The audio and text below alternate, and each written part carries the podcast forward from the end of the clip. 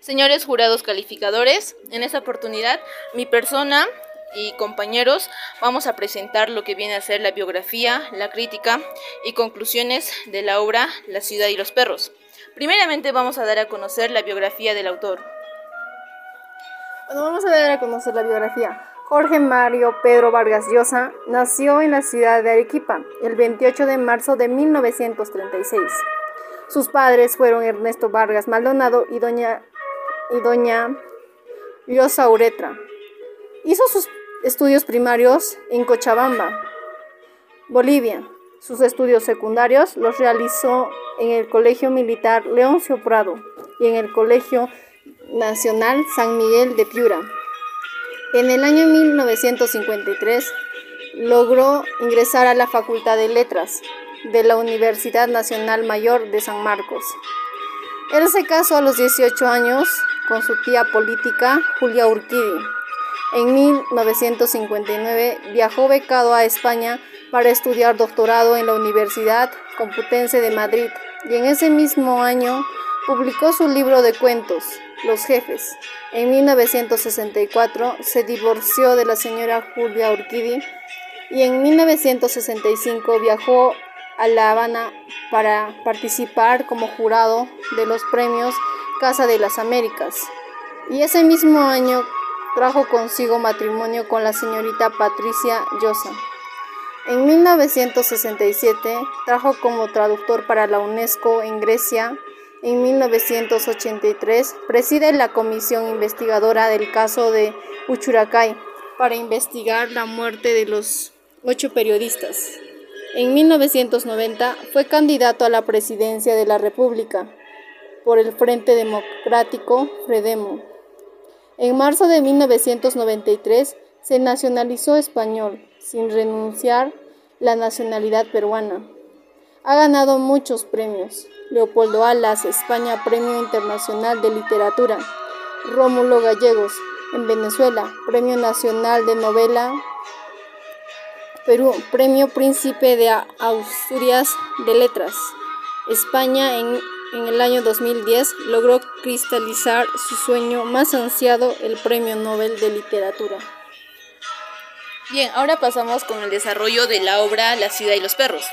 Primeramente tenemos a los personajes, entre ellos los principales, que son Alberto Fernández, apodado como el poeta, Ricardo Arana, conocido como el esclavo, Jaguar, Porfirio Cava, El Serrano, Boa y bueno, dentro de la obra tenemos acciones resaltantes que permiten que la obra se desenvuelva en su entorno. Entre ellas tenemos la primera acción que es cuando el cadete Cava roba un examen de química, el cual va a ser tomado días después, obedeciendo el mandato del Círculo, que era la agrupación que crea terror e indisciplina en el Colegio Militar Leoncio Prado. Como segunda acción importante tenemos como las autoridades del colegio descubren el robo del examen de química por un vidrio roto y consignan a toda la sección. Bien, ahora pasamos a lo que son el tema principal y los temas secundarios de la obra. El tema principal es que, bueno, la novela presenta un sistema educativo autoritario y violento que se implanta en el Colegio Militar León Soprado. Como temas secundarios tenemos la hipocresía, la sexualidad, el amor y el militarismo. En cuanto a la estructura de la obra, esta se divide en dos partes, cada una de ellas en ocho capítulos y un epílogo. Ahora, viniendo desde el punto de vista del narrador, del escritor mismo, podemos observar que la obra La ciudad y los perros es un tema de impregnación del ambiente en las acciones, ya que contrasta dos espacios entre el pasado y el presente que sostienen básicamente la novela. Se complementan e intensifican con la multiplicidad de puntos de vista mediante los cuales el autor Mario Vargas Llosa recompone su mundo imaginario. En esta obra se representan puntos de vista en las que crea lo que es saltante para cualquiera que oje la novela. Por ejemplo, la heterogeneidad y la continuidad de los desarrollos que forman el universo entre la ciudad y el colegio.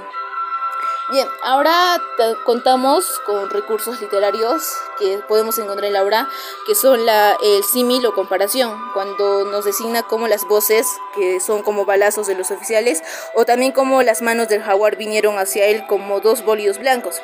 Ahora tenemos la metáfora, que eh, el edificio de la cuadra es una gran mancha inmóvil. Bien, ahora pasamos a lo que es la apreciación crítica literaria.